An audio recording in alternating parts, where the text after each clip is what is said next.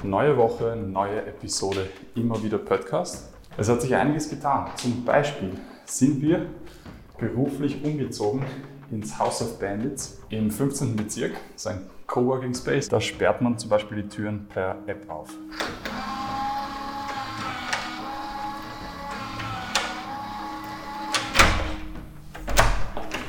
Wunderbar. Da bin ich alleine am Samstag. So, weiter mit einem besseren Mikro. Was hat sich noch getan? Es waren zum Beispiel in Wien über 50.000 Menschen auf der Straße beim Black Lives Matter Protest.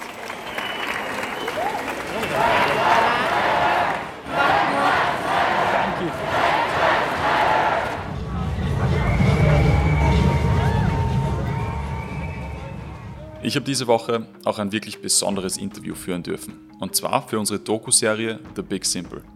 Die Serie erscheint im Sommer auf A1 Now und ich werde in einer der kommenden Episoden ein bisschen mehr darüber erzählen. Ganz kurz nur, es geht ums Pariser Klimaabkommen. Und dafür durfte ich diese Woche per Zoom mit Ban Ki-moon, dem ehemaligen UN-Generalsekretär, sprechen. Ich war ehrlich gesagt sehr nervös, aber es hat dann eh alles gut geklappt und ich kann nur bestätigen, Ban Ki-moon ist ein wirklich netter und kluger Mann. Uh, good afternoon, uh, Marino. Thank you so much for your time. Wie geht es Ihnen? Sehr gut, danke. Ich freue mich. Ich freue mich auch Dankeschön. sehr. Dankeschön für Ihre Zeit. Dankeschön für Ihre Einladung. We're still going to do this in English though, right? to yeah of course yeah it was perfect thank you also i was really happy that you were telling those, those little stories that that happened at cop 21 and that's really i'm very thankful okay when are you going to make this a final documentary it's uh, going to come out uh, by the end of july july can you give me a copy of this uh, full text uh, I, I, don't think I'll be the only one. You may be interviewing many other people. Yes. So uh, I'm very much interested in looking this documentary. For sure, I will send it through once we're we're finished. And thank you again for your time. It was really it was an honor. Okay, thank you very much. Hope thank to see you again. Wiedersehen. Das war schon wirklich was Besonderes. und eine coole Sache und wird mir sicher in Erinnerung bleiben.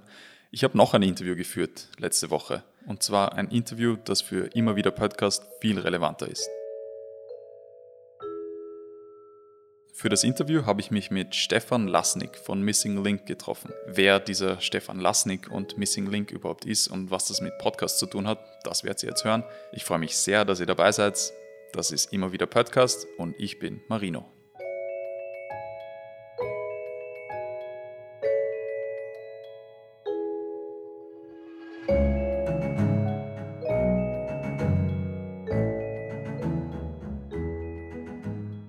Könntest du dich ganz kurz einfach vorstellen, damit ich das erstens mal ich für mich und zweitens für die Zuhörer und Zuhörerinnen? Ja, sehr gern. Stefan Lasnik, äh, ich bin Unternehmer und Podcast-Netzwerker, habe eine lange Medienvergangenheit. Den Großteil meiner beruflichen Laufbahn habe ich verbracht bei den Regionalmedien Austria, dem großen Wochenzeitungsverband in Österreich. Äh, und habe mich vor zwei Jahren selbstständig gemacht. Du hast dich mit also nicht nur mit Missing Link, aber auch mit Missing Link selbstständig gemacht. Kannst du kurz erklären, was das genau ist und was ihr macht. Ich war ja bei der Gründung von Missing Link noch gar nicht dabei. Das waren ja die Eva Weisenberger, die Julia Othner und der Sebastian Krause, die ursprünglich einen Podcast gegründet haben, nämlich ganz offen gesagt. Rund um ganz offen gesagt ist auch schon die Firma Missing Link entstanden, äh, die schon einen weiteren Horizont gehabt hat, auch mit Medienkonzeption, auch mit Vermarktung. Und zu der bin ich dann hinzugekommen, 2018. Und 2019 haben wir dann gemeinsam eine GmbH gegründet, die Missing Link GmbH. Mhm. Und was genau macht ihr? Was ist, was ist eure, euer Ziel? Wir machen drei Dinge. Wir betreiben selbst Podcasts, eben wie den ganz offen gesagt. Und es wird dann auch im Juni, Juli einen weiteren Podcast geben, den wir aus dem eigenen Netzwerk heraus betreiben. Okay. Das zweite Tätigkeitsfeld ist, wir vermarkten Podcasts, unsere eigenen, aber auch und fremde Podcasts. Ja. Unser Netzwerk umfasst inzwischen 20 österreichische Podcasts die reichen von Eurovision Song Contest über Ernährungspodcast, über große Blockbuster wie Also für österreichische Verhältnisse Blockbuster wie den Andreas Sator, Erklär mir die Welt und auch die dunklen Spuren vom Kurier. Und das dritte Feld ist, wir produzieren für Unternehmen und Institutionen auch Podcasts.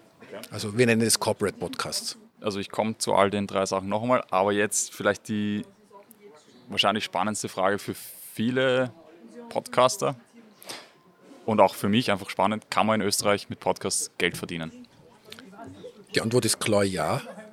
Ähm, wir haben letztes Jahr bereits große Kooperationen umgesetzt. Letztes Jahr war unser größter Kunde Mazda.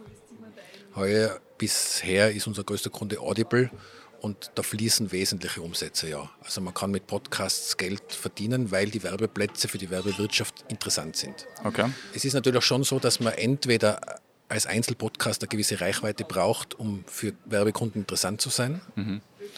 Oder man hat ein Netzwerk, wo mehrere Podcasts gemeinsam vermarktet werden. Die dritte Möglichkeit ist, man, man, ist in, man ist zwar ein kleiner Podcast, aber so in einer interessanten Nische oder Zielgruppe, dass es für Werbekunden auch wieder interessant ist. Also das sind die drei Möglichkeiten, Geld zu verdienen. Wir sagen unseren Kunden immer, wir empfehlen prinzipiell Pre-Rolls Host Read. Mhm. Weil das ist das Format, das den Hörerinnen und Hörern am sympathischsten ist und das auch am authentischsten ist. Diese Werbeformen sollten aber von den Kunden auf jeden Fall für Inhalte genutzt werden. Also wir sagen immer, bitte liefert uns keine Radiospots, weil Radiospots haben ein anderes Ansinnen wie Podcast-Werbung. In der Podcast-Werbung geht es um Inhalte. Da kann ich eine kurze Geschichte erzählen, da kann ich ein Produkt vorstellen, da kann ich Unternehmen vorstellen, aber es ist nicht dafür geeignet zu sagen, am Freitag zu sagen, am Samstag gibt es 25 Prozent auf alkoholfreie Getränke bei Merkur. Dafür ist Podcast-Werbung nicht geeignet. Gut, du hast gesagt, man kann auf jeden Fall Geld verdienen, in welcher Form auch immer von welchen, ich meine, du musst jetzt keine genauen Zahlen sagen, aber in welcher Range spricht man da? Erstens einmal, was nehmen Firmen in die Hand, wenn sie jetzt ein Paket buchen und was bleibt dann so circa bei der einzelnen Podcasterin, bei dem einzelnen Podcaster? Also die Range, ich sage jetzt einmal, eine Range reicht von ein paar hundert Euro pro Folge bis zu ein paar tausend Euro pro Folge. Mhm. Wow. Das sind dann aber wirklich die größten. Das sind dann die ganz großen, ja. Wie ist das jetzt im Kontakt mit den Firmen? Weil ihr seid sicher viel in Kontakt mit Firmen, ihr geht wahrscheinlich auch initiativ zu Firmen, Absolut, wo, wo, ihr Kontakte habt. Ähm, ist das viel Überzeugungsarbeit? Oder ist es in Österreich schon angekommen? Oder wie, wie ist denn das? Ich sage unseren Netzwerkmitgliedern immer, es ist Pionierarbeit. Ja. Äh, und Pionierarbeit bedeutet viel Erklärungsaufwand, viel Überzeugungsarbeit, viel Enttäuschungen auch. Mhm. Das reicht von ich höre selbst keine Podcasts, was soll ich damit? Mhm. Ähm, bis zu, ich höre selbst Podcasts und bin Marketingleiter und deswegen finde ich das ein gutes Medium und deswegen mache ich mit euch was. Ja. Also so ist die Range. Aber wir haben natürlich auch die Erfahrung gemacht, wenn man gesagt hat, Podcast-Werbung, hui, das, aber, das ist was Neues. Da muss man sich einarbeiten. Da, da hat man noch nicht so viel Erfahrung damit. Das könnte auch mehr Arbeit sein. Das war manchmal schon ein Killerkriterium.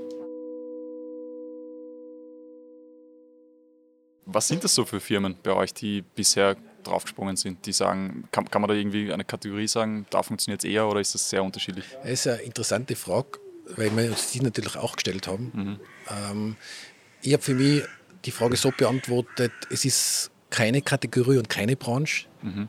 sondern es, die, es, sind eher die Personen bei den Unternehmen, die entscheidend sind. Mhm.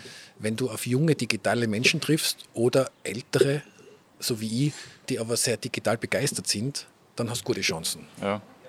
Wenn du auf die Printbucher triffst, und nichts gegen Print, ich habe ja lange Zeit für Print gearbeitet, ja. aber wenn du auf die klassischen Printbucher triffst, die sagen, nein, ich, mach, ich lerne mir jetzt nichts mehr Neues bei, ich bringe mir jetzt nichts mehr Neues bei, dann ist es sinnlos. Also wir, wir haben von politischen Organisationen über, über Handelsunternehmen, ähm, Versicherung, Wien Energie, also ganz verschiedene Sparten bereits als Podcast-Werbung gehabt. Und was empfiehlt ihr denen jetzt? Weil ich kann, also ich, ich kenne es von, von meinen Lieblingspodcasts in den USA, die, sagen wir, seit zwei Jahren höre ich die und es ist jedes Mal der gleiche Titelsponsor quasi. Es wiederholt sich einfach. Und mittlerweile kann ich mitreden. Mittlerweile wüsste ich, wenn ich in die USA gehe, eine Firma gründe und ich brauche jemanden, Dann rufe ich bei ziprecruiter.com an. Das wäre mir jetzt auch eingefallen, ja. ZipRecruiter. Ähm, ist das bei euch auch die Strategie, dass ihr quasi eure Firmen dann platzieren wollt bei so vielen wie möglich und so oft wie möglich oder geht sich das anders an? Oder gibt es das auch, ist es noch gar nicht möglich bei uns da in Österreich? Naja, also so im großen Stil wie ZipRecruiter sind wir natürlich noch lange nicht. Mhm.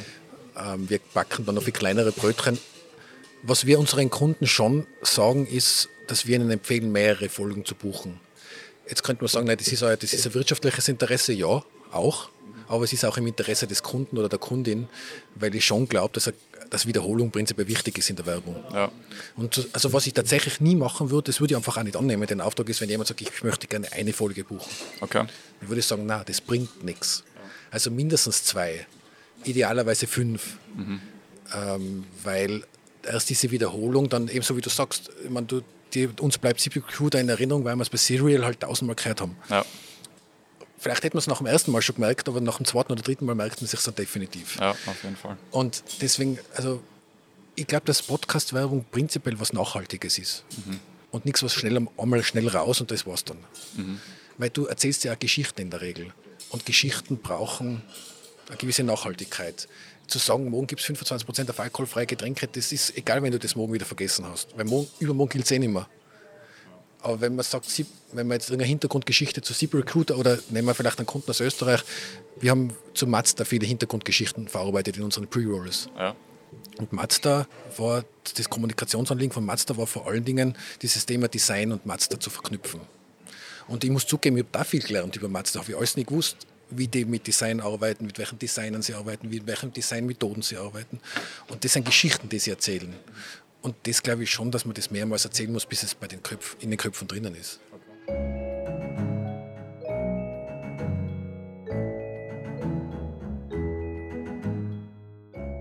Weil du ja auch schon Erfahrung bei anderen äh, Medien, vor allem Print halt hast.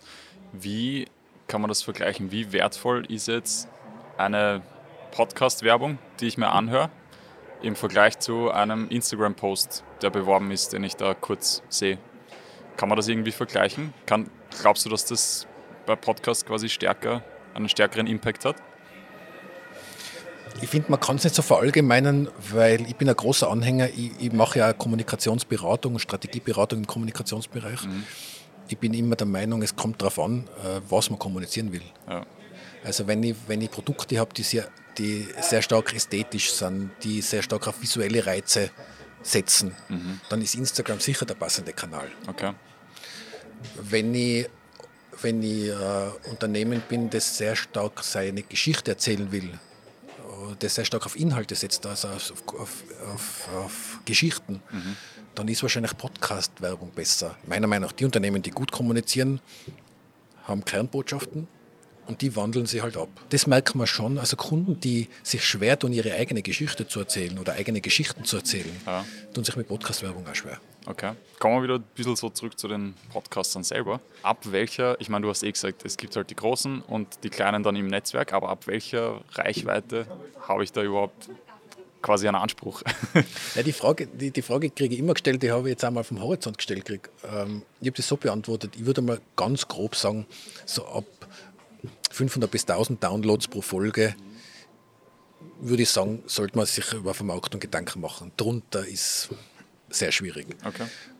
Und dann ist eben die Frage, sind die 500 Downloads in einer so spitzen Zielgruppe, dass ein Kunde sagt, genau die 500 möchte ich erreichen? Mhm.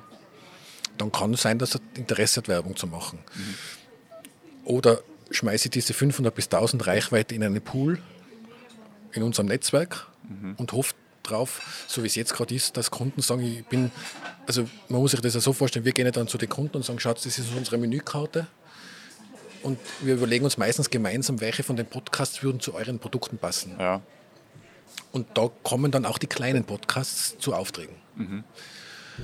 Ähm, und dann gibt es eben die großen Podcasts, die sagen können, na, wir sind so groß und so, so stark, dass wir selbst als, ein, als Einzelpodcast einen Werbekunden haben können. Aber da reden wir dann schon, würde ich sagen, 5000, 10.000 aufwärts mhm. Downloads pro Folge. Wie, wie groß, glaubst du, ist der Markt noch in Österreich?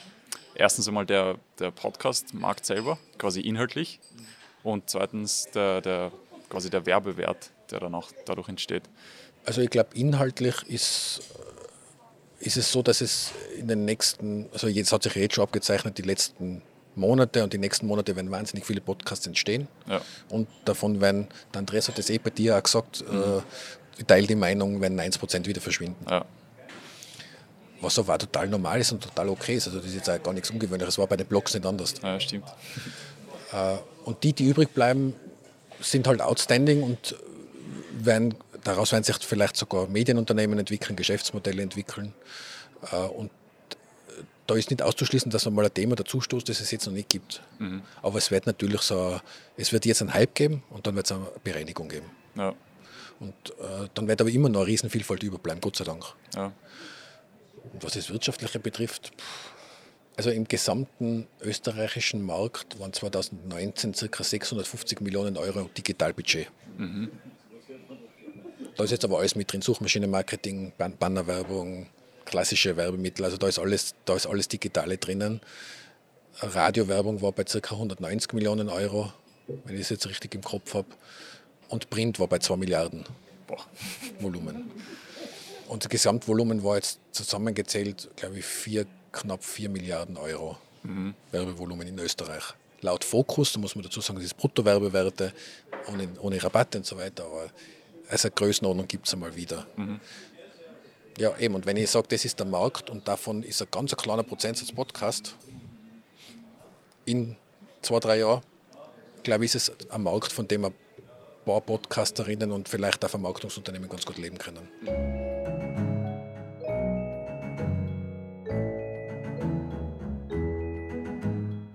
Ich bin jetzt auf der wunderschönen Dachterrasse vom House of Bandits. Blauer Himmel, bisschen windig, egal. Das Gespräch mit dem Stefan Lasnik war auf jeden Fall mega spannend. Richtig interessant, wie die das angehen, wie viel Geld da im Spiel ist und auch wie die Firmen darauf reagieren. Wird auch in Zukunft natürlich eine große Rolle spielen. Ich hoffe, es hat euch gefallen und ihr habt es auch so spannend gefunden wie ich. Wenn das so ist, super. Wenn das nicht so ist, auch okay. Ich würde mich auf jeden Fall über euer Feedback freuen. Ein paar wenige schreiben mir immer wieder auf, auf Instagram und geben Feedback, aber das könnten noch mehr sein. Deshalb würde ich mich wirklich über eure Meinung freuen. Ich würde mich auch freuen, wenn ihr diesen Podcast abonniert. Also ich wünsche euch eine schöne Woche. Danke fürs Zuhören und wir hören uns nächste Woche bei Immer wieder Podcast.